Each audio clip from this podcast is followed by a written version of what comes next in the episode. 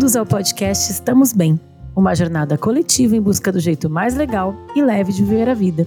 Eu sou a Bárbara dos Anjos Lima, jornalista e sua companheira nesse caminho.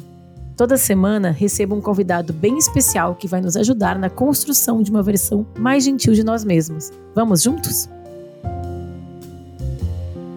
Graças, Graças a Deus, Deus é segunda-feira!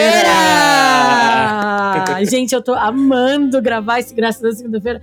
Ti sabe que eu te amo, amigo, não é isso. Mas eu tô amando gravar com outras vozes, eu tô achando cada vez mais legal. Eu tava meio insegura, mas eu tô curtindo essa fase. Espero que vocês, benzinhos aí do lado de lado do fone, também estejam gostando, porque eu estou muito animada, cada vez com convidados mais legais. Hoje eu tenho muito especial nos próximos programas também.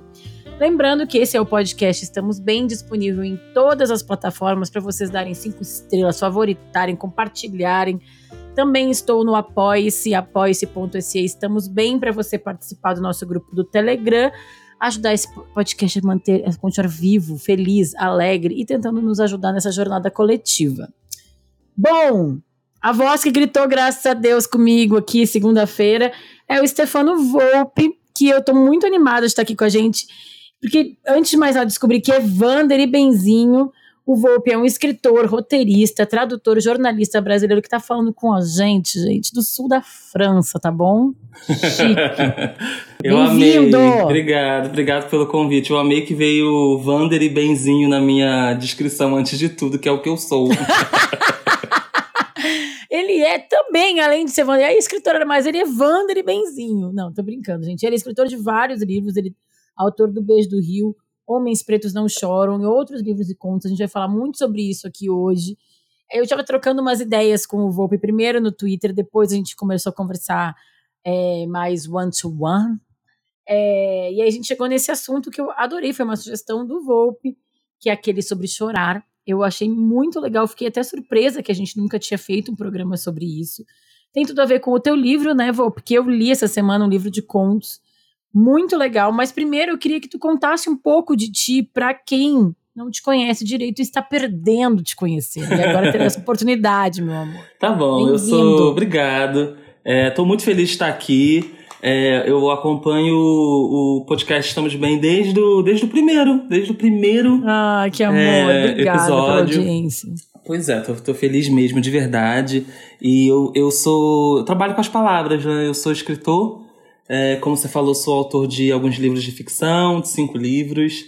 É, sou um autor multigênero, né? cada hora eu estou escrevendo num gênero diferente. Meu último livro agora chama O Beijo do Rio e é um thriller psicológico com um protagonista é, que é um cara preto, bissexual, é, o que é difícil de você ver é, dentro dessa literatura de gênero. Né? Sim. É, é um livro que teve pela tag é, no ano passado e aí hoje tá hoje tem uma edição nova para as livrarias então quem me procurar é, tem o Beijo do Rio são, meus últimos dois livros são Beijo do Rio e Homens Pretos Não Choram.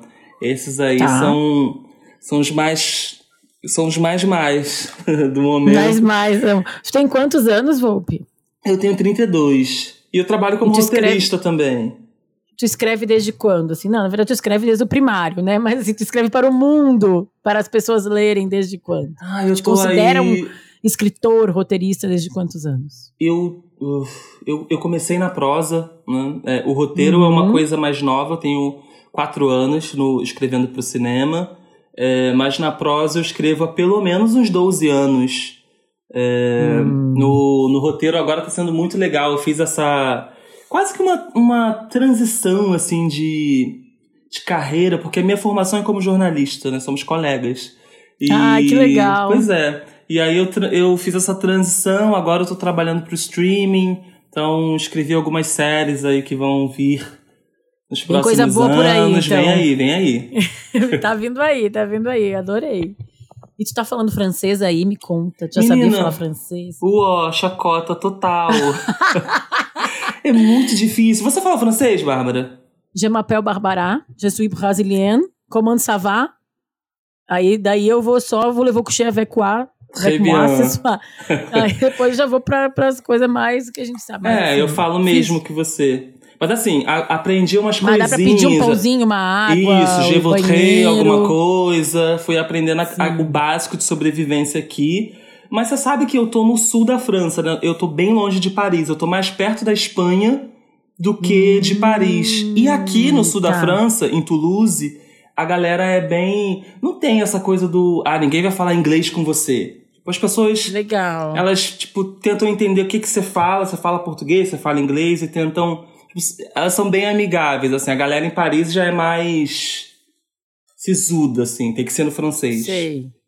É, eu tive uma experiência bem legal em Paris. As pessoas falam que todo mundo é muito, né, com essa coisa do frango. Mas eu, todo mundo foi bem Foi. simpático comigo, assim. Foi de boa, não tem traumas.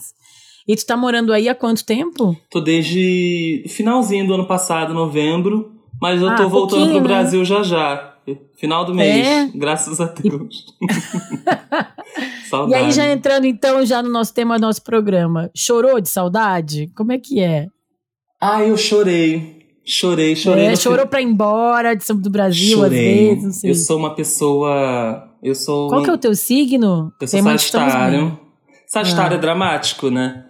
Mas gosta da viagem, né? Tem um negócio da viagem bem, bem, bem grande, da aventura, de se jogar nisso. Sim, né? eu tô aqui, tipo, eu tô poucos meses, mas eu já, já visitei seis países, pra você ter uma noção. Eu fico Eu, foi no completamente War. alucinado.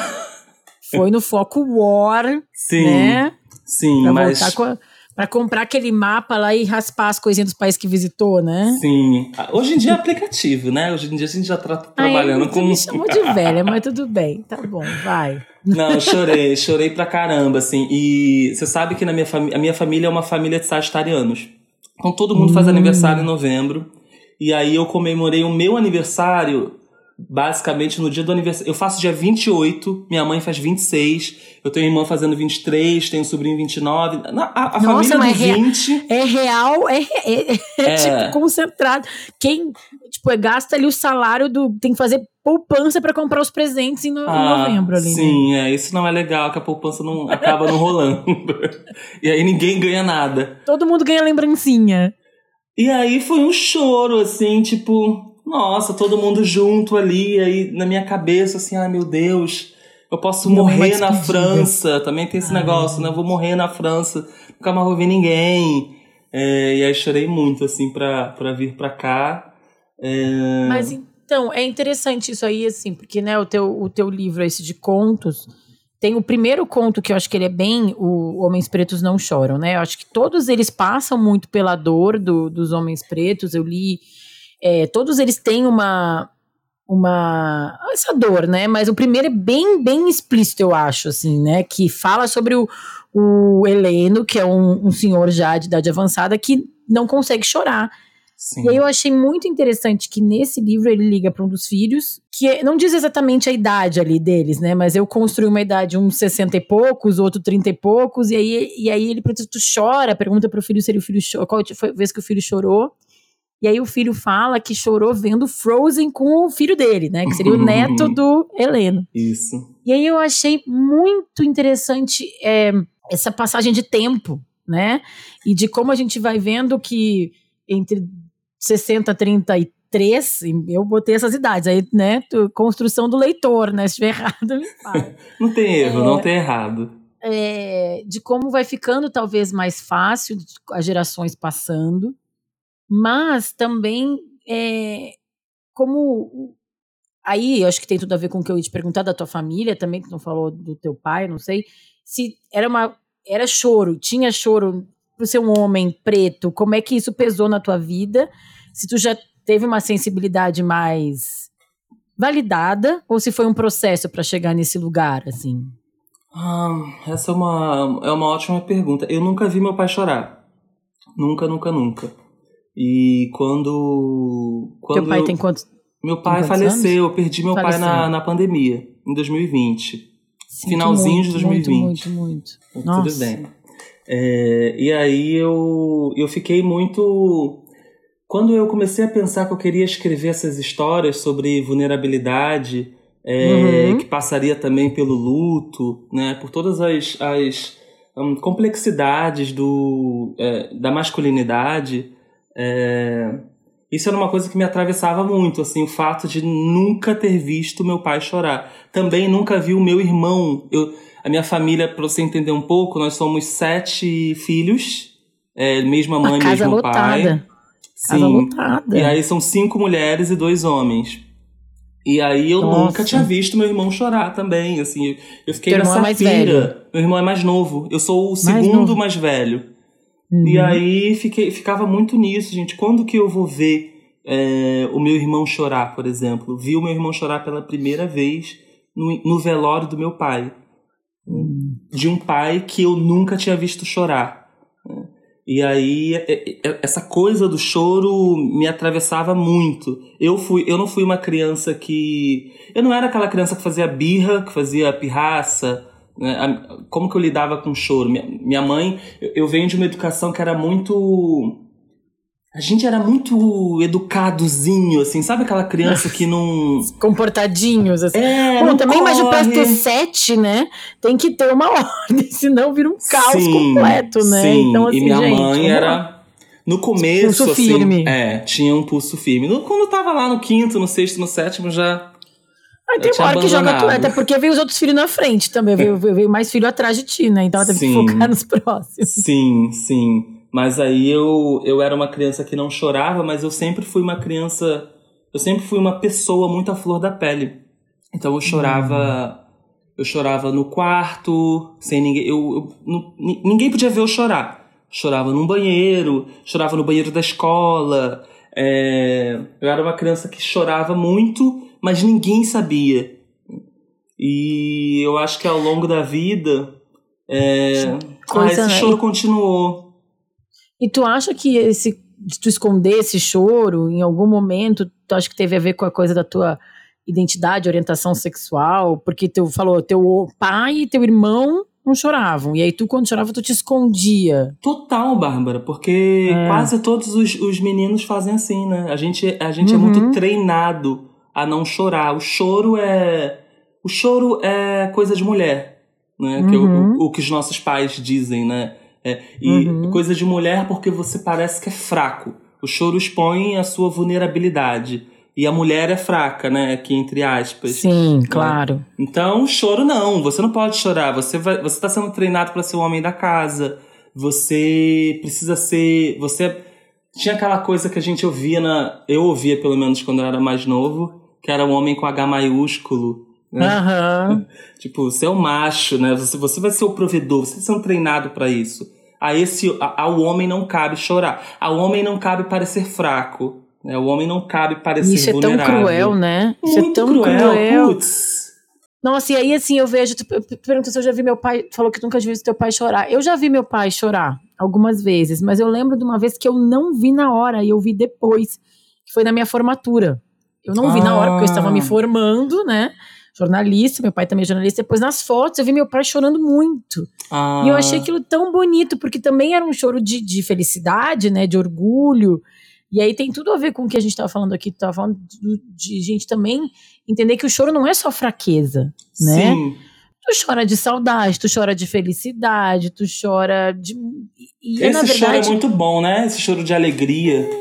E vendo o que tu falou lá do, do tema do teu livro, na verdade, é um choro de vulnerabilidade, eu acho, e não necessariamente a nossa musa, né, Estamos Bem, Brené Brown, sempre fala sobre a gente ter coragem de ser vulnerável, porque, na verdade, é, todos os sentimentos vêm dali, né, o, o- do, do te mostrar e tu viver intensamente, aí tu tá te escondendo pra chorar, pensei aqui, tu falando quando criança, tu tá te privando de viver aquela emoção também, né? Sim. E até de Sim. ser abraçado, acalentado, eu fico pensando, né? Porque quando eu vejo minha filha chorar, eu vou lá e vou dar um abraço nela, ou vejo alguém chorar do meu lado.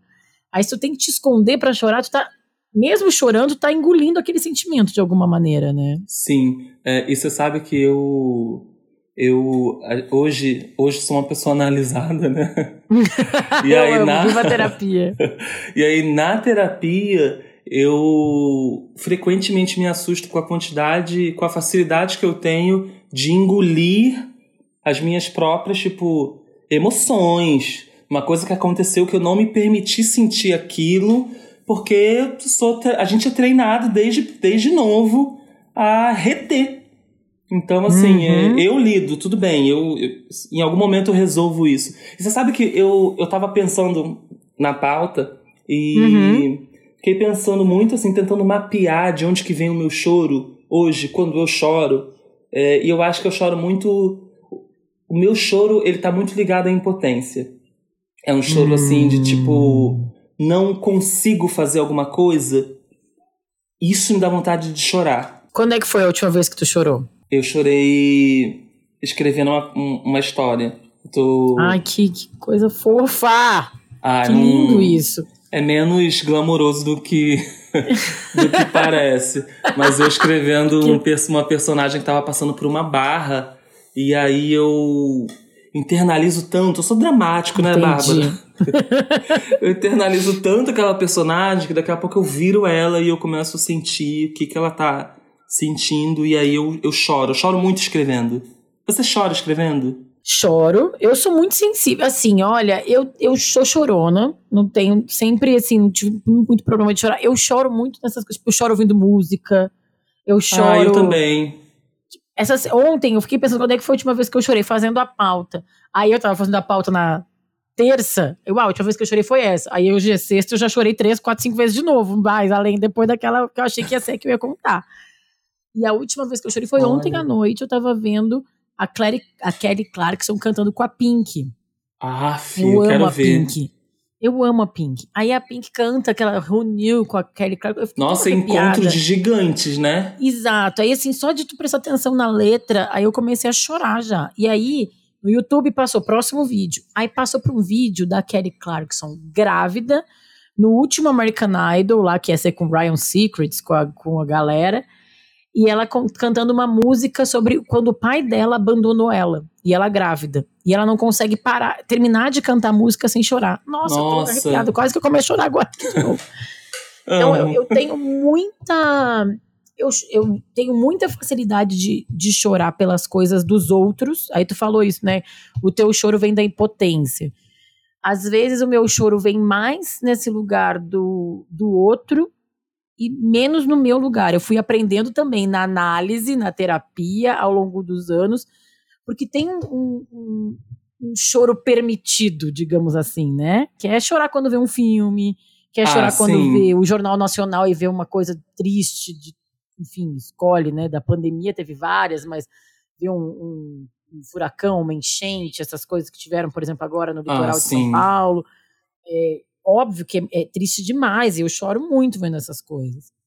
Mas esse choro, que é o nosso choro com a gente mesmo, e aí tu falou, né, que eu acho que tem muito desses grupos minorizados, né? A mulher é permitida chorar, mas a mulher que chora, ela é colocada num lugar de frágil também. A mulher tá, é mulherzinha. Uhum. Então, para tu te apresentar na sociedade como uma mulher, aí vamos usar as aspas também, que nem o Volpe, bem resolvida, que encara as coisas, não vai chorar no trabalho porque alguém te respondeu enviesado. Porque tu sofreu algum tipo de machismo, Sim. né? E porque então, acho... afinal, o choro parece que ele tá atrelado à, à fraqueza, né? Exato. É, e isso é verdade? Por quê? Eu, então, não deveria ser, né? Não, não deveria a, ser. Acho que não. Eu, eu acho muito que o choro. Eu vejo muito o choro como uma sensação de transbordar. Assim. Uhum. Não tenho mais não consigo dar conta disso aqui dentro, então eu choro. Né? Não tenho mais palavras para achar, não sei como explicar essa situação, choro. Tô sentindo, né? Tô sentindo tudo. Eu só não quero, às vezes não é nem não, não, não quero mais explicar, não sei mais explicar, né? Uhum. É o que me, me, me sobra é o meu é o meu choro, assim. Então eu, eu, eu falou da terapia, análise, eu tenho tentado chorar mais os meus choros também, não só os choros dos outros, ah, sabe? Sim, sim. É, porque eu acho que é importante também a gente olhar o que, que nos deixa triste e feliz também, né? Chorar de emoção, assim, sei lá. Vi a apresentação da minha filha na escola. Nossa, hum, chora. Sim. Né? Assim, vai que no é um casamento. outro choro, né? É, então. Mas aí também tem, eu falei aqui do meu lado de, de mulher, e tem o lado inclusive do teu livro, que é dos homens pretos, né? Que eu Sim. acho que, nossa, deve ser, sei lá, não sei nem quantas vezes mais difícil. Ah, é, existe uma, uma privação real, assim, muito grande. É, isso é muito recorrente. Você pode. Se você se eu fizer um tweet agora, é, vai hum. surgir um monte de gente falando, assim, as pessoas. Teu livro mandam... tocou muitas pessoas por causa disso, né? Porque é. eu acho que foi num lugar em algo que as pessoas. É aquela coisa do, do inconsciente coletivo, né? Acho que todo mundo estava pensando, sentindo, mas ninguém falava. E aí tu sim. foi lá e botou, ah. escancarou, né? Sim, sim, é um assunto que ninguém quer falar. Esses dias eu tava. Não sei se você viu um tweet. Um, alguém tweetou. É, pergunte a um homem é, como que ele perdeu a virgindade dele e você vai se assustar. Uma hum. coisa assim. E aí as respostas que vinham nesse fio, o que tinha de história de homens que foram abusados, era uma coisa Nossa. surreal, assim. A grande Não maioria por babás, ou uma mãe ou um pai que levou no puteiro porque aquele filho já tá, tá parecendo que ele vai ser um viado quando ele crescer. Uhum. Então vamos levar aqui num negócio para ver se dá tempo de reverter. Sabe uma coisa assim? Mas o que tinha de, de tweet era assim, era muito desse, desse lugar assim de ninguém tá falando sobre isso, mas quando alguém fala, nossa, tem muitas histórias de caras que estão passando, ou que passaram, tiveram uma experiência marcada por isso, por abuso, uhum. um abuso sexual, sabe assim? E como é que tu vai ter uma relação saudável, né, com, com a vida afetiva sexual se o teu começo já foi um lugar de trauma e que tu não, tu não tem quase coragem de falar sobre isso e aí tu acha que é só contigo e, é, e nessa, nessa hora é, é. muito é, é positivo que tem um lugar onde tu vê que é claro que não, não apaga o que viveu, mas tu consegue também entender que a dor não é só tua, né? Acho que ajuda a traduzir coletivamente, a gente vai. Que é a nossa jornada coletiva aqui, né, Volpe? Que é a gente. Sim. Um ajudando o outro a entender o que a Nomear, gente passa. né? Nomear, Nomear o que você. É muito o que você importante. passou. Às vezes você nem, você nem se dá conta, né? Tinham caras que no, no, nos tweets não, nunca tinham se dado conta de que isso era um problema. Tipo, nossa, acabei de lembrar que minha babá é, tentou introduzir um objeto em mim, tipo, hã? Sabe assim, nunca, nunca fez a conta. Então, tipo de coisa que, que a gente precisa que alguém fale, às vezes, e né? ter esses espaços, né? E essa coisa do choro é, é muito curioso Desculpa, também pra mim. tá? Eu fui num, numa coisa aqui meio pesada. Não, mas a gente tá aqui para isso, gente. Tamo, tamo junto, tamo junto. Mas eu ia, eu ia falar do negócio do choro que eu lembrei, que eu até botei aqui na pauta aqui, sobre como quando nasce um bebê, eu li isso, eu achei muito legal, que era um médico falando, de que a coisa que a gente mais espera é o choro daquela criança, daquele bebezinho, né? Que é, é o grito pela vida, é ele falando, tô aqui, tô bem, tô vivo, sou forte, né? O choro é um choro que deveria ser o choro que a gente gostaria de ter em todos os lugares da vida, né? Porque é um choro, sim, de mostrar que ele tá vivo e também de mostrar que ele precisa de cuidados, então ele tá chamando, mas ninguém acha que o bebê é desequilibrado, né? Ou o bebê tá desnecessário porque tá chorando, enfim. Mas eu acho que, e isso eu vejo muito acontecer, tem até um episódio clássico de Friends, que é essa série que de vez em quando a gente cita aqui, que é o Chandler, que ele não chora, e de repente, quando ele começa a chorar, ele chora demais. Que eu acho que é assim, tu vai retendo, retendo, retendo aquele choro, aí parece que abre a torneira e encharca.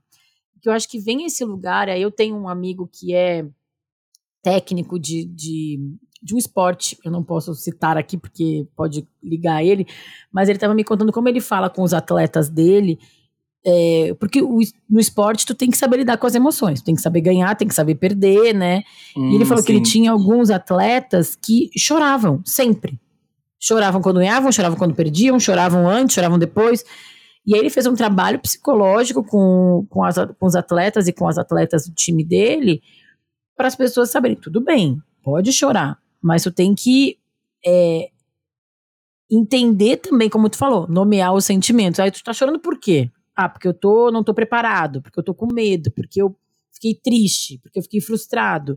Porque senão tu vai usando o choro como uma linguagem não verbal. Sim. Que... Tem gente que chora pra. Tem gente que chora para conseguir o que quer. Ah, né? tem. Pô, eu tenho criança pequena em casa, tenho que choro da Bia, respeito, tá? O Thiago Paizinho, vírgula, tava aqui semana passada. Educação com afetiva, a gente respeita e tudo, mas às vezes eu falo pra ela, filha, essa lágrima é de verdade ou é de crocodilo? Porque. Uhum.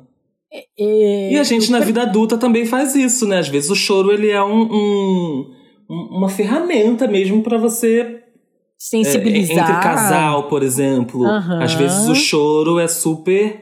É, não, sei se eu, não sei se eu quero dizer para manipular, mas ah, tem gente, tem, tem, tem, adulto que sabe usar o choro né, quando quer conseguir algo. Sim, e porque tu bota no outro. Porque isso que eu, quando eu falei do meu choro, que é que eu tô querendo chorar mais o meu choro, porque aí é eu comigo mesma me resolvendo, entendendo os meus limites, as minhas dores e, claro, eventualmente pedindo ajuda, porque a gente não está sozinho no mundo, a gente vive uma sociedade. É, mas eu acho que a gente não tem que jogar no outro só a responsabilidade de curar esse nosso choro, né? Sim. A gente tem que achar sim. na gente, né, o, o, lugar de onde esse choro veio, para onde ele vai, por quê, enfim, toda sim. essa jornada, né? Essa coisa do bebê é, é, é muito, eu acho muito louco, assim, que você imagina você tá num no, na barriga da sua mãe, assim, de boa. De boaça. É... E de repente alguém te puxa, você sai, o, o mundo te, te tira daquela zona de conforto.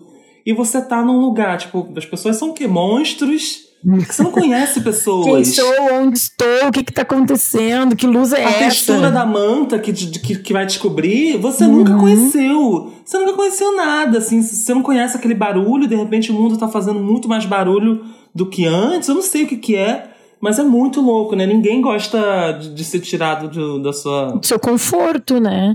Pois é. Mas é interessante que na pauta aqui para fazer a matéria, para fazer esse episódio, eu achei algumas pesquisas sobre choro e aí achei é, uma pesquisa uma, da Lauren Blisman, professora assistente de psiquiatria e psicologia da Universidade de Pittsburgh, na Pensilvânia. E ela trouxe uma coisa que eu achei muito interessante, que, que são os seres humanos são os únicos animais que choram na idade adulta e tem lágrimas emocionais. E o que, que ela falou que eu achei legal? É, essas lágrimas podem ter funções sociais mais complexas, que é obter o apoio e conforto das pessoas, que são uma maneira de comunicar e criar vínculo social, que é aquilo que tu falou, né? Que a gente estava falando, às vezes, o casal. Às vezes, gente, eu já tive briga com um familiar, com, com conge, com meu marido, com ex, enfim, com pessoas que eu não queria chorar. Porque também, assim, tipo, eu não quero, eu quero ter meu argumento, eu quero ganhar. Ai, sim, nossa. E aí aquela, aquele choro vem. É muito ruim. Não é fica com pena de mim. Não fica com pena de mim porque eu tô chorando. Não, e tem aquela pessoa também que eu não passo por isso, mas aquela pessoa que fica vermelha, ela vai ficando vermelha, vermelha. E Ai. aí tudo denota que ela quer chorar, mas ela não quer mostrar. Desespero, ranho, né? A gente fala, eu e o Thiago, a gente fala muito da Aline Moraes, a atriz, que quando ela chora, ela faz todos os fluidos corporais, assim, é. Ai, gente, a Viola chora, Davis. Ela, tipo, Viola Davis, perfeito. Gente, então assim, chora, né? Não vai ficar assim, tipo, vermelha, vai, tipo, camarão, e aí já vai, te entrega. Talvez seja desse lugar da gente entender que o choro não precisa ser o fim de uma discussão, né? Ele faz parte. Hum, sim. Agora, Sim. uma coisa que tu colocou aqui na pauta que está me intrigando muito é que você, esse ser chorão, não chorou no velório do teu pai, onde teu irmão chorou. Ah, pois é. Pois é, isso dá um. Tem que levar isso para análise. Assim. Porque você sabe que eu, uma pessoa super. Eu sou a manteiga derretida, tenho irmão e tenho irmãs mais choronas do que, do que eu, mas assim, sou, sou bem chorão. E naquele dia, assim, eu vi todos, a minha família toda, assim, se debulhar em, em, lágrimas. Eu sou uma pessoa que eu nunca tinha ido para um velório. Eu sempre fujo de velórios. Uhum. Amigo que morreu, amigo próximo, não quero, obrigado. Porque eu tinha uma coisa assim na cabeça que eu quero ter a última memória da pessoa viva. É, eu, eu morria de medo, na verdade, de ver alguém dentro de um caixão. É, mas aí é... a vida acontece, né? A pois vida é, e a né? morte, Tinha né? uma hora Sim.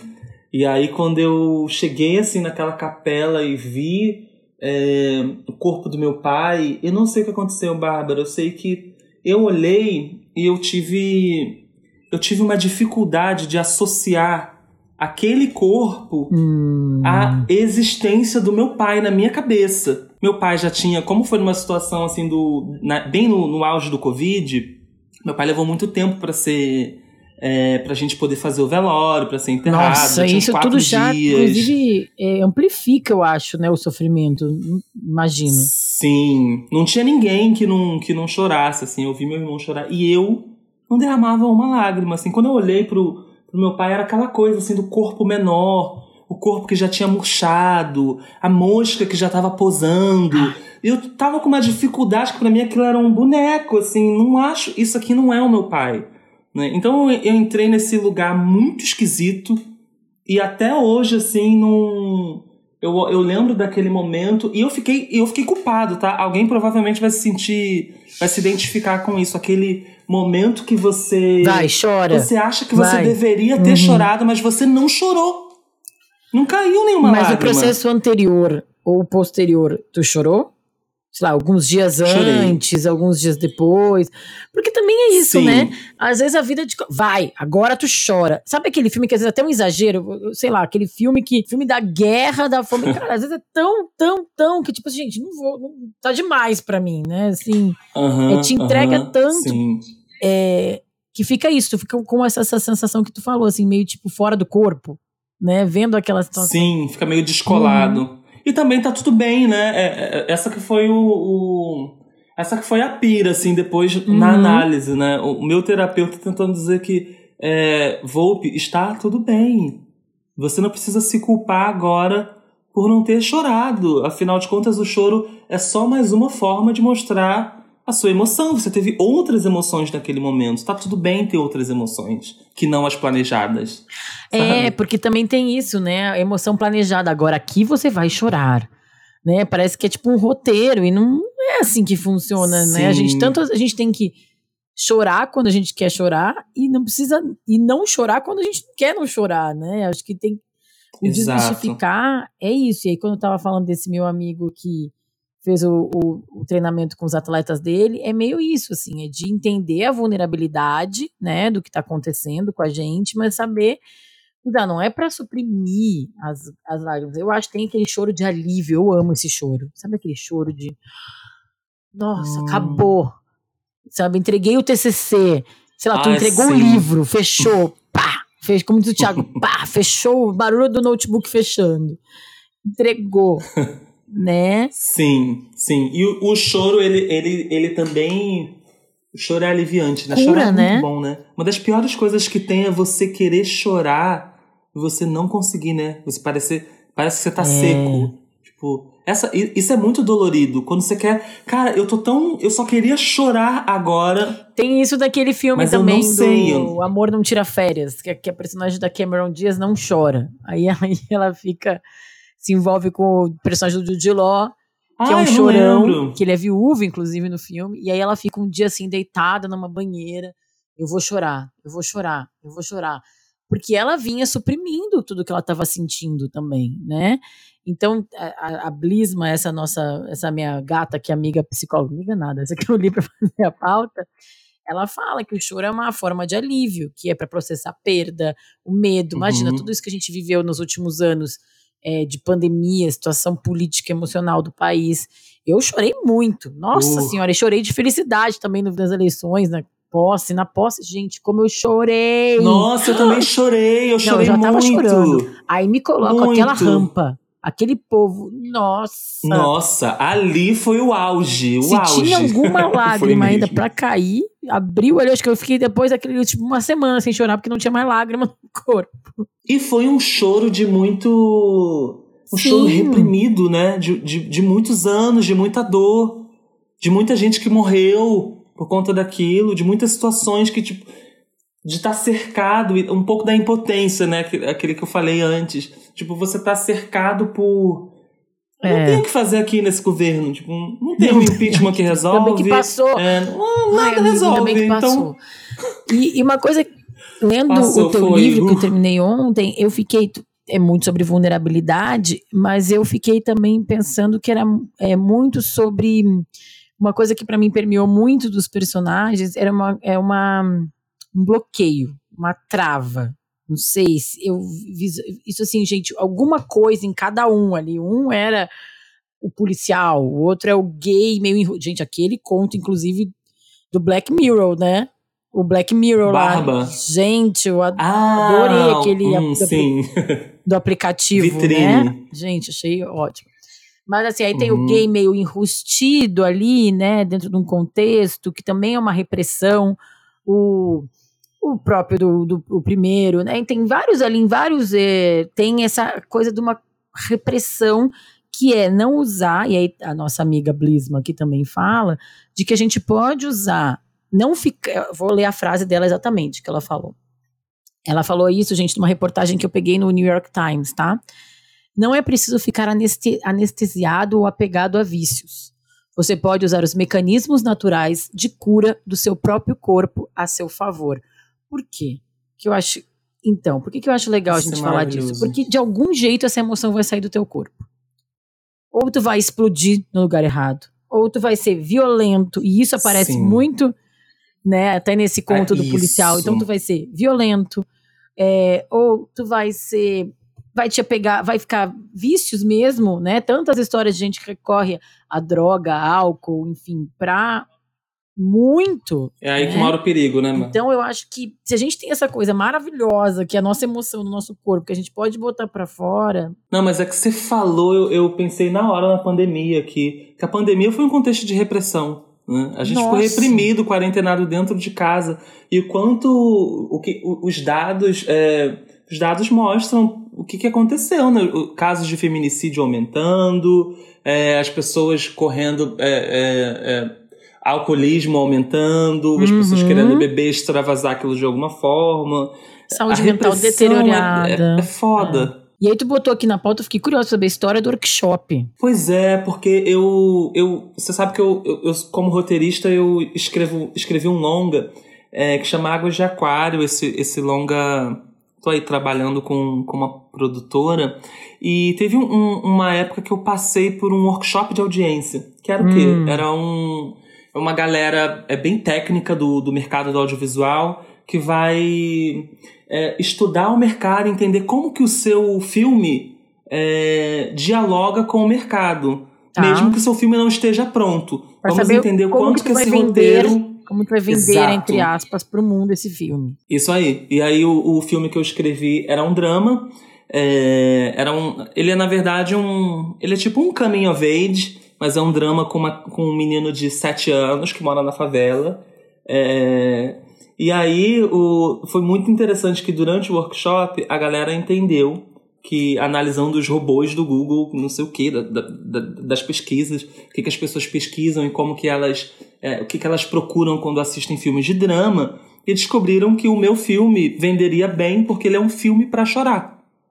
E porque as pessoas procuram na internet, filme na Netflix, para chorar. filme para chorar. Ai, mas Achei eu, isso. Eu sim. procuro, gente. Tu não procura, Volpe? Procuro. Eu entendi. Geralmente é filme de guerra que eu. Eu, eu eu detesto filme de guerra. Filme de guerra? Nossa, e eu pego muito. Porque é sempre a mesma coisa, né? E assim, tem aquelas cenas longas, meu marido ama, mas tem aquelas cenas longas, um tira, tiroteio, eu não sei mais que lado tá que lado, o que que aconteceu. Eu gosto, dou um, dou um Oscar de edição de, de, de áudio, de mixagem. É, é esses Oscars. Nossa senhora, não. Mas eu procuro, tipo, ai, TPM, né? né?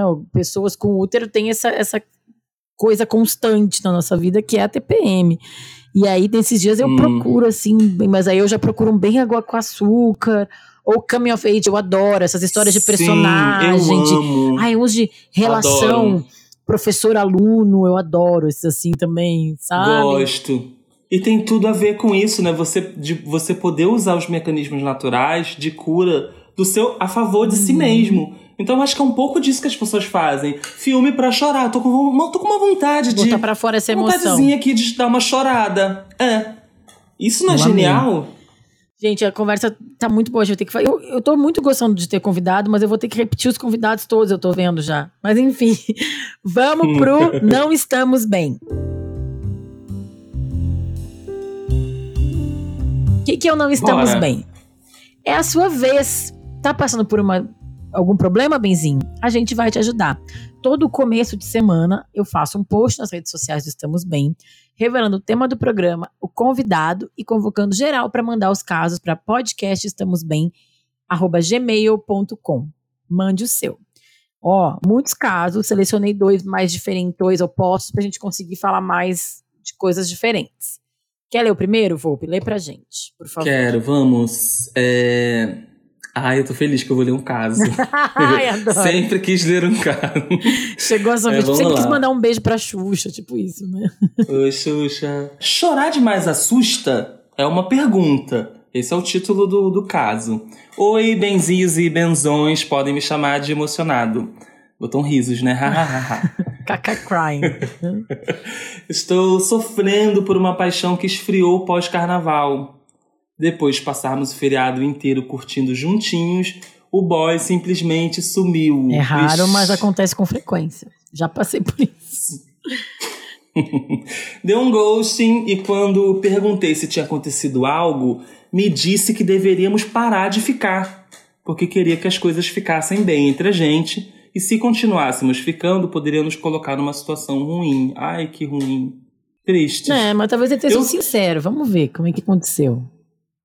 Sim, eu tava. co- Ai, eu tava completamente apaixonado. Ele é o emocionado mesmo, né? Ai, droga. É, emocionado real. Sim. Ah, é, porque foi super rápido, Então. né?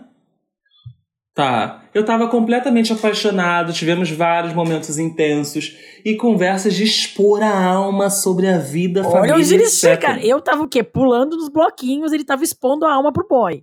Mas vamos lá. É, isso não, acho que isso não vai terminar bem.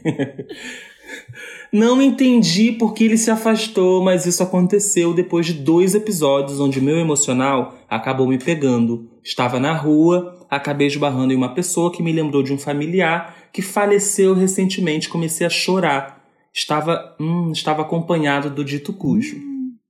E durante o carnaval, tive uma pequena crise de ansiedade por causa do aglomerado de pessoas. Precisei sentar e chorar um pouco para me recuperar. Hum, tadinho. Não sei se isso acabou deixando uma impressão de que eu pudesse ser uma pessoa instável. Mas eu realmente sou chorão. Choro ouvindo música, choro vendo filme ou lendo algum livro. Acho delicioso sentir o que tiver que sentir e me sinto bem sendo assim, mas isso me deixou em dúvida sobre como as outras pessoas podem ver isso. Pensando nesse mundo de hoje, que as pessoas tendem a esconder os seus sentimentos. Ou eu tô viajando e o boy não quis mais, me- não me quis mais mesmo. É, eu acho que, acho que é essa aí. Beijos no coração de vocês, não fala, amo não o fala, não podcast. fala. Não, melhor Pode não. falar é o nome? Ele já falou que ele é emocionado. Olha, Tá bom. Vixe! eu vou falar, depois tu complementa aí, Volpe. Eu acho que o emocionado foi um pouco emocionado. Tá. Eu acho que foi aquilo que eu falei. É, Sabe, tem aquela música ah, que rir é bom, mas que rir de tudo é desespero. O chorar, chorar é bom, mas chorar em momentos em que a coisa. No meio do bloco de carnaval, tu teve uma crise de ansiedade. É uma coisa grave que aconteceu ali. Então, realmente, não é normal, vamos lá botar as aspas aqui, mas não é comum, melhor do que normal, tá no meio de um bloco de carnaval e parar pra chorar um pouquinho. É uma coisa que eu espero, inclusive emocionante, que tu esteja fazendo terapia pra lidar com as tuas crises de ansiedade. Mas eu Ah, me coloco sim. no lugar do boy que tava com o emocionado. Aí tu tá ficando com um cara, o cara esbarra em alguém. Nossa, lembra meu tio que morreu. Começa a chorar. Aí no dia seguinte, quem tá rindo é tu. Aí no dia seguinte, no bloco de carnaval, ai, tá muito gente, gente, meu Deus, que desespero. Chora. E eu ia achar um pouco estranho, entendeu? Não ia achar um pouco estranho também? Eu acho que tem lugar. Ah, eu ia. Eu acho que tudo Eu bem ia- chorar, a gente tá falando aqui. É importante entrar em contato com seus sentimentos, tarará, tarará, tudo. mas eu acho que tem momentos, né? Faz parte do saber controlar tuas emoções, saber a hora que é que é para chorar, não? É, às vezes ele era um cara que tava Uhum. muito à flor da pele mesmo, né? E que... Ah, mas ele disse aqui no, no e-mail que ele é desses mesmo, né? É, só que eu acho, Bárbara, que o caso é. Eu, eu acho que ele tá fazendo. Acho que como ele, ele é emocionado, ele tá se emocionando e fazendo, tipo, uma. Quase uma tempestade, assim, num copo d'água. Eu acho que, esse- que esse Ah. boy não quis mais rolar. Ele, de repente, o boy tava no feriado, queria ficar com alguém no carnaval. E aí ficou com ele ali alguns dias. O cara que já se entregou demais, abriu o coração, né? abriu a eu alma, mas não ele problema meteu, pé. emocionado, tá, gente? Tá É. todo mundo agora falando disso. E ai, mas as pessoas não gostam de mostrar sentimento, aí vem aquela coisa da responsabilidade afetiva, tarará, o emocionado, o frio. Aí todo mundo gosta de colocar meio apontar Sim. dedos pros outros, né? Agora, acho muito legal que ele se reconheça, ah, eu sou mesmo muito sensível, eu sou assim, mas a gente sempre fala isso aqui no Estamos Bem. Não é porque tu é assim, um, que tu não pode mudar, e dois, que é super legal ser assim. Agora mesmo, o emocional tá falando que tava num- com carinha, que ele tava gostando do boy, e aí acabou meio que porque ele foi um pouco além. Então, talvez, às vezes, vale ele dar uma balizada ali, uma segurada, assim, não? Eu acho que ele acho que ele tem razão quando ele fala que será que pode aparentar uma instabilidade emocional? Sim. Sim, gente, francamente, chamando aqui o, o nosso momentinho Thiago Teodoro, francamente sim, né? sim. Pois eu vou é, começar mas... a fazer Volpe agora, todo episódio é um momentinho Thiago Teodoro, que é quando eu solto a pílula da verdade, assim, na Pra ele estar sempre aqui, presente. Pra estar aí com a gente, é. é. Não, eu acho que sim, né, gente? Eu, não é? Pensa, Volpe, tá com boy. Cinco dias de carnaval, quatro dias. Aí ele chora duas vezes, pelo menos. É, eu tenho que estar tá gostando muito desse cara, muito interessado nesse cara pra, pra não Comprar. cair fora. É. É, Ai, gente, eu acho que eu, sim. Eu, tipo, se eu, eu tiver afim fiquei... desse cara, tipo, demais, eu tipo, putz. Não, que, assim, que, que, que, é que tá acontecendo? Conversas de expor né? a alma, momentos intensos, no meio do carnaval, emocionado, assim, com todo respeito. Um pouquinho menos, dosa um pouco, eu acho, sabe? Vai devagarinho. tem o local e o momento para tudo. E aí, sei lá, se tu ainda tá afim do boy, será que ainda tem conversa? e tu tá afim de ir, vai pra uma chama pra uma conversa. Fala, ó, oh, cara, eu acho que eu não tava num momento tão bom. Tava muito com as emoções à flor da pele, eu acho que eu exagerei. Se tu achar isso, né, benzinho, mas assim, meu conselho.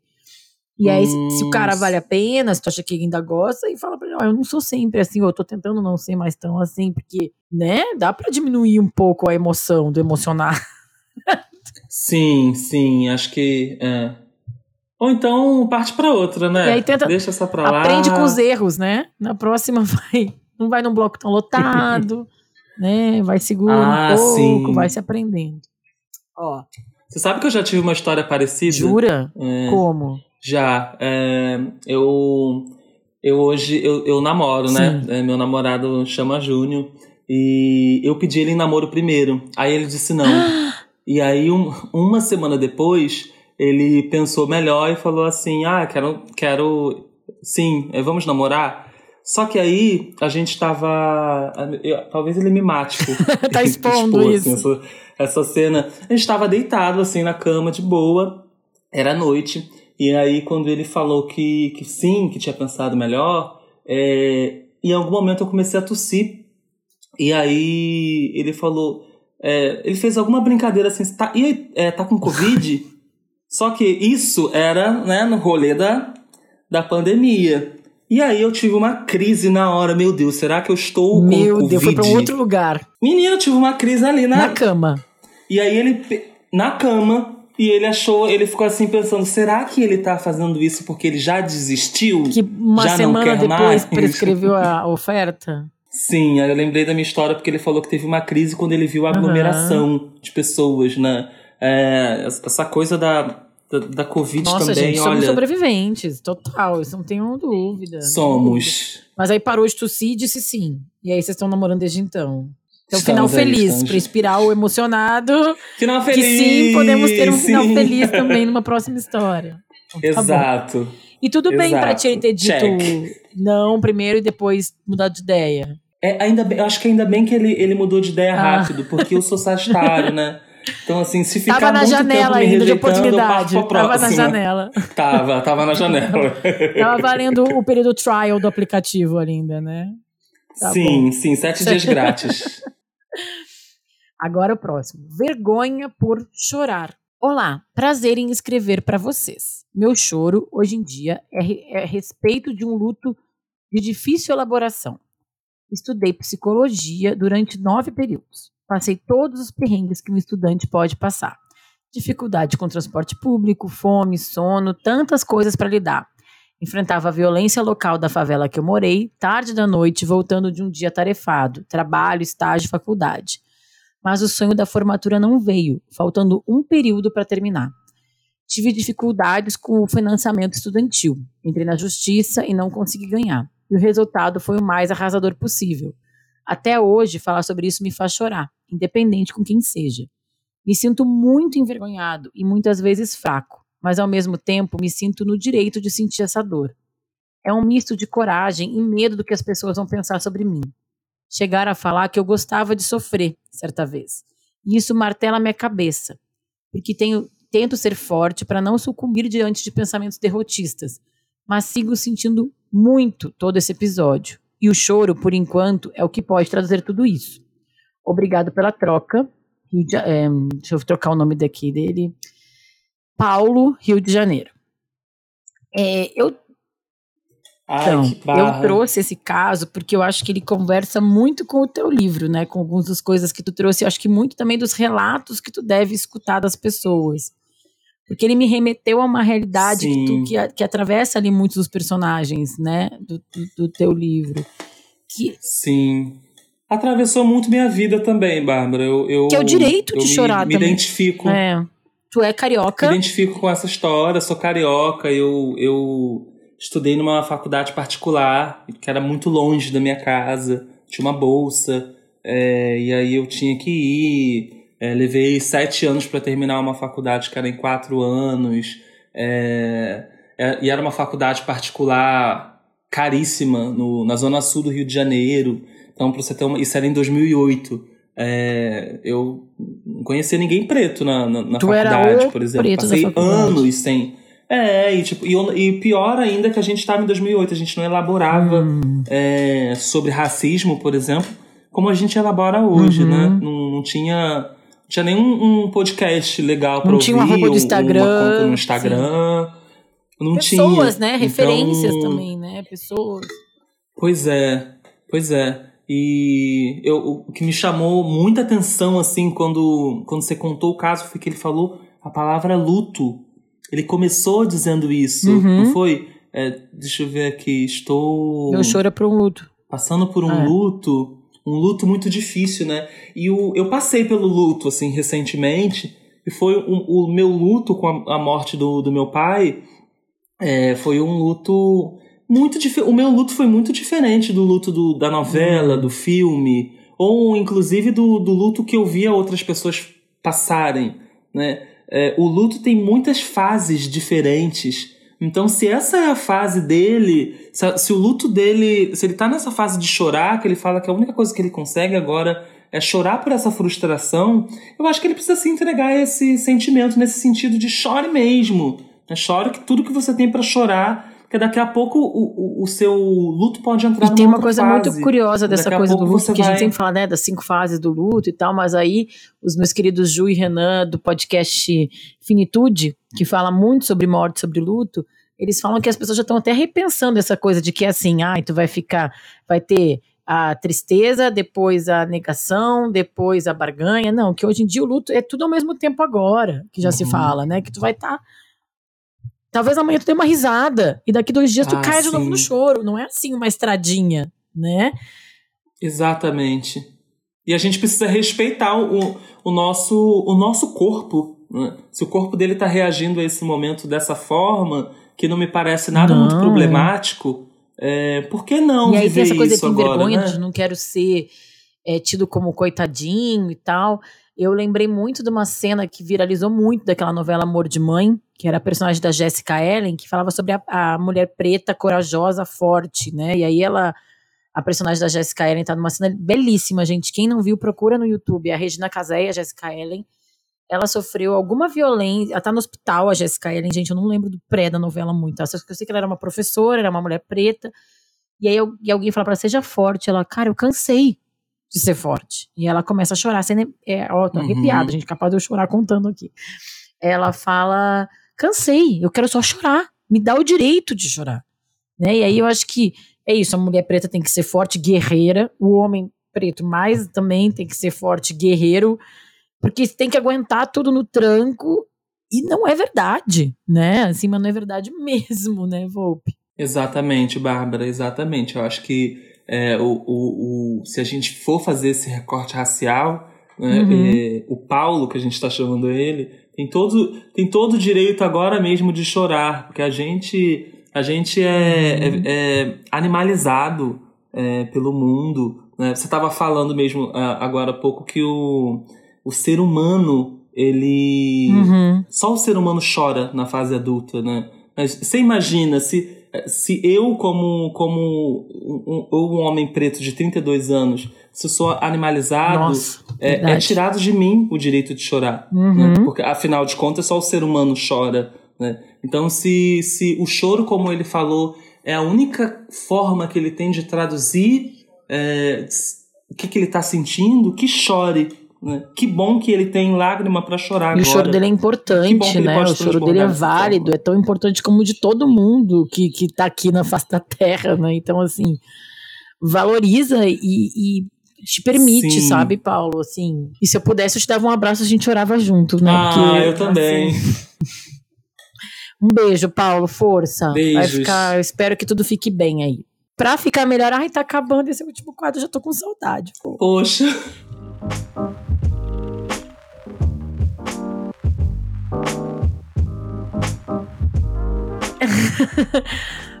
Para ficar melhor, aqui a gente indica filmes, séries e livros, rolês que tenham a ver com o tema do programa. E as dicas, vocês sabem, ficam no descritivo do programa, é, que o nosso Dantinhas, editor maravilhoso, começa, coloca lá. Eu ia indicar uma coisa, mas vou indicar outra. Beijo, já. Dantas. Ah, eu sempre quis fazer isso. Ai, adoro. Que beijo, Xuxa nada, né? Beijo.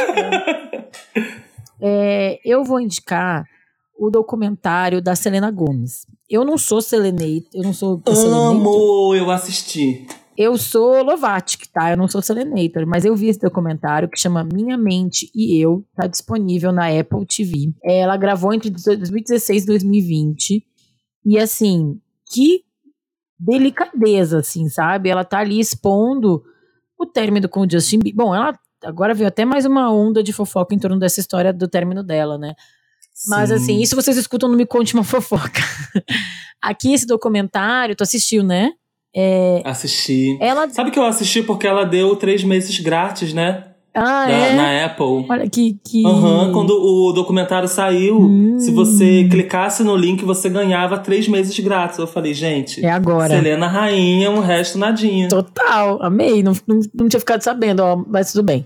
Eu já tinha que assistir. Ela fala sobre é meio que a luta dela com a saúde mental, a descoberta dela. Tem o lupus, mas ela descobre também que ela, durante o processo do documentário, a bipolaridade dela, ela mostra toda a fragilidade dela. E aí ela mostra assim, e, e é isso, em vários momentos ela chora. Eu chorei com ela. E aí o que, que eu acho também muito interessante de ver nesse documentário são as aparências e os escudos e as maquiagens que a gente tem que fazer na gente mesmo para seguir. Porque aí ela tá lá no palco, um dia, ante, um dia antes ela tá destruída no palco, chorando, odiou o ensaio, odiou tudo que ela fez. No dia seguinte ela tá lá, pá, Ai, diva no palco, cantando para milhares de pessoas. E aí ela vai fazendo isso sucessivamente, até que um dia não aguenta mais o tranco, né, gente? Porque quem aguenta? E aí eu achei muito tocante, assim, como ela expõe a fragilidade dela ali. É, como eu falei, eu nunca fui Selenator, eu sempre fui mais Lovato, que entrevistei a Demi Lovato várias vezes na época que eu era da Capricho. Mas eu gosto. Ai, meu Deus!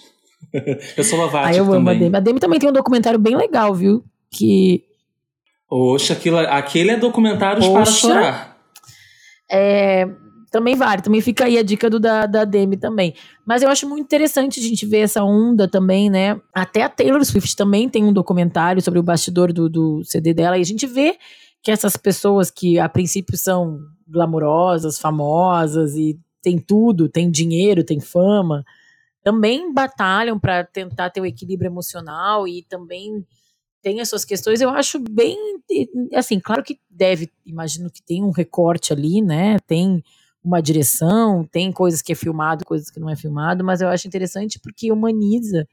E o da Selena eu achei assim muito muito sincero assim, sabe? E fala é, muito disso assim, né, da, da, do equilíbrio da saúde mental e da busca. Então, é, minha mente e eu tá na Apple TV. Ainda não é, não sei se acho que não tá mais de graça, né, Volpe, mas vale assistir mesmo assim. Acho que não, acho que não. Nossa, eu amo aquela parte que ela volta, que ela volta para casa uhum. e aí ela viu os ah, vizinhos. Sim, volta para pra, onde ela cresceu, legal. né? Ela bate na porta dos vizinhos de infância. Sim, ela... é, é muito bonito mesmo, é uhum. bem emocionante, assim. É, e ela fala sobre coisas muito fortes ali. Ela fala, ah, eu, quando eu fico mal, eu trato mal meus pais, eu trato mal minha mãe, é, e, e, eles não merecem. Então, ela, ela expõe os seus erros. Então, de certa maneira, também é uma forma de validar as pessoas que como o Paulo ali não se sentindo o direito de chorar. Cara, todo mundo tem o direito de chorar. Até a Selena, que tá ali provida de privilégios, expõe a fragilidade dela, nada mais humano, como a gente falou, como o Volpe falou muito bem, do que, do que abraçar esse nosso choro, né? Então, essa é a minha dica. Eu, Volpe, tu vai indicar teus livros? Senão eu vou indicar. Eu não tinha pensado, não. então eu vou, eu vou só indicar o que eu terminei ontem, que é o livro de contos, porque eu achei realmente, eu fiquei muito. Não é que eu fiquei positivamente surpresa, mas eu fiquei muito tocada pelos contos ali de maneiras muito diferentes, assim. Então, é, Homens Pretos Não Choram, é do Stefano Volpe, Stefano, né? Aquele... Stefano. Stefano, Stefano. Como é o nome dos teus irmãos, das tuas irmãs? Todos têm uma, uma pegadinha, assim, ah, também? não, são nomes bíblicos, ah. todos bíblicos. É Ruth, Raquel, é... Tem Ruth, Isabel. Raquel. Ruth não é bíblico, não sei. A Ruth, Raquel, Isabel, é... Tem a Ruth e a Raquel, são gêmeas, não, né? Tem Ruth e Raquel, não são gêmeas, mas tem Ruth e Raquel. mas o teu não é bíblico, né? Não, eu fui, meu, o meu, meu pai foi pra Itália escolher. Ai, que chique, né? Deu uma variada. Mas então, o que eu achei mais uh, legal do livro, o livro é muito emocionante. Eu já esperava que fosse um livro com muita uma carga de emoção muito forte, mas ele, o livro viralizou pelos motivos errados esses tempos aí, né? Porque gente que não, que, que não entendeu o livro, como o Volpe mesmo disse no Twitter, se usou da capa, acho que ele deve ter lido só a capa, não deve ter nem lido o livro. O que, que tu acha? Eu vou pegar entre nós aqui. É, é, ele me mandou um áudio, é. sabe? É, falando que ainda não tinha lido. Aí eu pensei, ah, ah agora entendi, né? Então tá bom, abafa. Mas. Abafa. Abafa. é, mas o livro me, me surpreendeu positivamente porque ele traz, como tu falou no começo, que tu tá escrevendo um livro agora sobre um homem bissexual. Então ele traz muitas, muitos personagens muito diferentes, com histórias muito diferentes, mas atravessados por essa questão da repressão e da vulnerabilidade, né? Mas aí tem, tem um homem heterossexual casado com uma mulher, é, um homem que, da periferia, e tem o cara mais velho falando com o filho, tem o, o homossexual, tem, tem assim... Não, tem o policial tem... que mantém a esposa no cativeiro. Ai, não, eu não tinha que contar isso aí, eu fiquei muito chocada, era pra, pra mim isso é um spoiler falar que tava no cativeiro. Oh. Vixe. É, mas é isso que eu achei interessante, tá? Tem o cara de classe média, tem tem, tem, tem até o, o próprio psicólogo, né? Que também é um personagem Sim. muito interessante, o jeito que ele se coloca ali naquela história. Né, que ele não é ali o, o, principal desse conto, mas ele aparece muito também de um jeito. Então tem. É, não coloca, acho que isso é o mais legal, não coloca as pessoas pretas em nenhuma caixinha. Tem todo tipo de pessoa preta nesse livro. Principalmente homens, mas também tem mulheres, né? Porque são as que estão ali interagindo com esses homens e muitos. Então eu achei muito de, amplo. É para abrir a cabeça das pessoas que o choro e o não choro aparece de, de muitas maneiras diferentes, assim. Então eu vou indicar o livro do nosso convidado maravilhoso, oh, que agora eu sou gente, que honra. Fã. Muito legal Fico mesmo. Muito Parabéns, viu? Parabéns. É um grande livro. Muitos contos muito Obrigado. Não, e sem contar que chiquérrimo, né? Prefácio de Jefferson Tenório. É uma coisa, assim, que já começa aqui em cima, né? É, fiquei muito feliz. Você sabe que esse livro eu lancei ele de forma independente primeiro. Hum. É, e aí ele teve um apelo muito grande. A galera começou a mostrar, de repente o Lázaro Ramos estava mostrando na, na televisão, no, no Instagram, Emicida falou do livro, e aí é, muito do que tem a ver com esse episódio aqui, é do quanto que a gente se identifica com nas vulnerabilidades. Uhum. É, é nesse terreno do que é vulnerável que a gente começa a se identificar né, com a dor do outro, que parece com a nossa. Então, eu gosto disso nesse livro. Obrigado pela indicação. Hum. E agora indica o que, que tu trouxe, então, agora, querido. Tá, eu trouxe duas coisas, vou fazer, vou fazer rapidinho. Não, faz com calma, é... não vai correr, não, gente. Pessoa pessoa, os benzinhos te, querem ouvir, vai com calma. Qualquer coisa eles. Ah, tá qualquer coisa eles estão agora descendo do ônibus, pegando o metrô, vão continuar de ler, continuar a ouvir lavando a louça, ouvir em duas partes, não tem problema, não corre. Vamos usar nosso tempo bem. Tá bom. Muito bem. É, vou indicar um documentário. É, não sei se você conhece, chama The Mask You Live Ai, In. Muito bom. Muito bom. Esse documentário é muito bom. É um documentário que ele é sobre homens mas ele é produzido e dirigido só por mulheres. É, é, tem uma diretora que eu, eu tenho uma colinha aqui. O nome dela é Jennifer Sibel Nielsen. E ele saiu pela Netflix. Não tá mais lá na, na plataforma, mas dá para assistir ele inteiro pelo, pelo YouTube. E esse é um documentário que ele vai falar sobre as crises que as crianças nos Estados Unidos e, na verdade, né, é, global no mundo, é, a, a, crise dessas crianças que essas crianças enfrentam é, é, é meio sobre como que você vai fazer para educar uma geração de homens saudáveis. É, é, um, é um documentário que vai te, vai te mostrar que desde a infância, e que principalmente na infância, é, é que mora o perigo.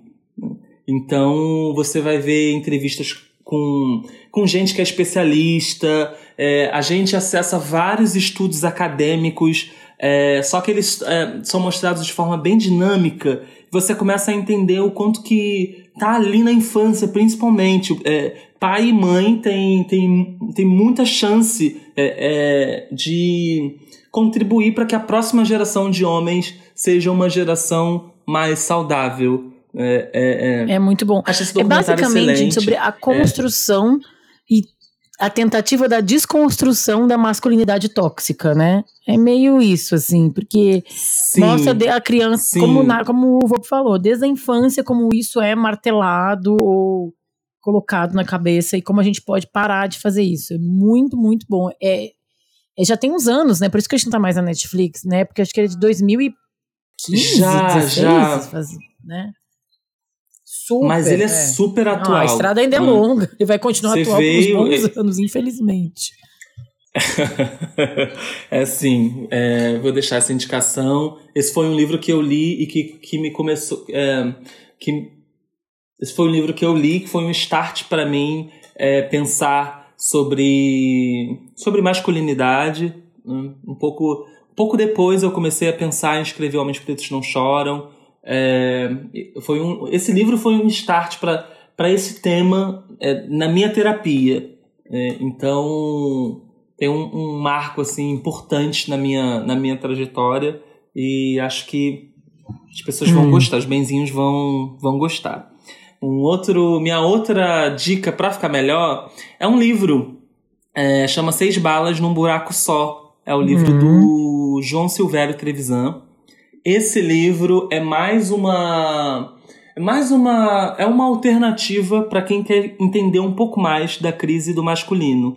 O, o, o, o Trevisan, não sei se vocês conhecem, ele, uhum. ele é autor do Devassos no Paraíso. Ele é um cara muito incrível que quando ele ele pega um tema assim para estudar, ele se debruça naquilo e é um livro assim muito bem com muita referência é, esse livro não é de hoje, ele foi publicado em 98. 98? Mas a Objetiva, que é um selo da Companhia Nossa. das Letras, se eu não me engano.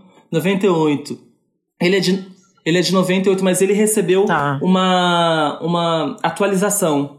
Então agora tem uma edição que ela é atualizada, ela é revisada é, e está disponível no, na Amazon. Nesse, o que eu acho incrível assim desse livro é que o Televisão ele explica com muita com muita propriedade e com o uso de muitos dados e muito muita informação jornalística, muitas histórias reais, hum. como que o feminicídio, a homofobia, a intolerância, o abuso de poder, como que tudo isso tem raiz Sim. na masculinidade tóxica. Tudo vem daí, assim. Inclusive, a maioria dos crimes do mundo, elas estão ligadas a essa droga desse projeto de homem ideal que precisa ser forte, que é violento, que reprime suas emoções, é, então que não chora. Esse livro é, é genial e ele inclusive essa, nessa atualização dele ele fala sobre o governo Bolsonaro, fala sobre ah, o governo atualizou, Trump. então também Sim. com informações, legal. Sim, Vou ele ler. ressalta é, é, é, essa coisa do negacionismo, né? Porque o, o governo de direita, de direita, por exemplo, ele nega um pouco a masculinidade Extrema tóxica, né? Não, direita, nossa, né? isso não, isso é, isso é. Não, não, não, não, não, acontece, né? É, tá tudo bem com os homens de hoje. Tem rola meio que um negacionismo. Então, o televisão ele dá uma dá uma aula assim sobre sobre crise do masculino nesse livro Fica aí a indicação. Adorei. Ai, tá acabando. Eu quero, vou, vou gravar um, um áudio pra tu colocar assim, do povo falando no final do Jô Soares, sabe? Ah. Ah! Vou, querido, obrigada demais. Adorei oficialmente a gente se conhecer, bater esse papo aqui junto com os benzinhos. Finalmente, né, Amei, Bárbara? super obrigada pelo teu tempo aí, direto da France. É, me dá, o, deixa teus arrobas pra quem não te segue e quer te seguir, mas a gente vai marcar tudo no post também bonitinho, gente. Mas é, conta aí. Claro, eu que, que agradeço, fico muito feliz de estar aqui. E como benzinho, essa é a esperança aí pros benzinhos, quem talvez um dia. Um dia vocês vão estar aqui, um de vocês, né, sei lá. amei, amei. Ó, na- nas redes sociais eu sou no Instagram, arroba Volpe. E Volpe depois tem três Não, underlines. gente, uma coisa Mas se assim, você né? colocar Volpe, Não, você um, acha. do- eu botei, é dois, ou não, não, é três. Mas acho que se colocar Volpe, acha, ver a carinha bonitinha dele ali, aparece. Acha, acha, me acha. E no, no Twitter eu sou ah, Stefano Volpe. Stefano é S-T-E-F-A-N-O. que o pai foi pra Itália buscar, tá, gente, esse nome. Fica a dica, tá bom? Ele foi na Sim. cabeça dele, né, no caso, Foi né? na- Não na- chegou boteco lá. chamado Itália, que tinha na esquina de casa, assim, tipo isso, né? Não, não foi que foi pra. Sim, por aí. Benzinhos, Imagina. obrigada por estar comigo mais esse programa. A gente volta semana que vem com mais um convidado especial que nem o nosso Volpe. Um beijo. Você ouviu o podcast Estamos Bem? Segue a gente nas redes sociais. Somos arroba podcast Estamos Bem no Instagram e arroba Estamos Bem Pod no Twitter. Eu, Bárbara dos Anjos Lima, sou arroba da Bárbara em todas as redes sociais. Quer mandar um caso, sugestão ou trocar uma ideia comigo? Escreve para podcastestamosbem@gmail.com.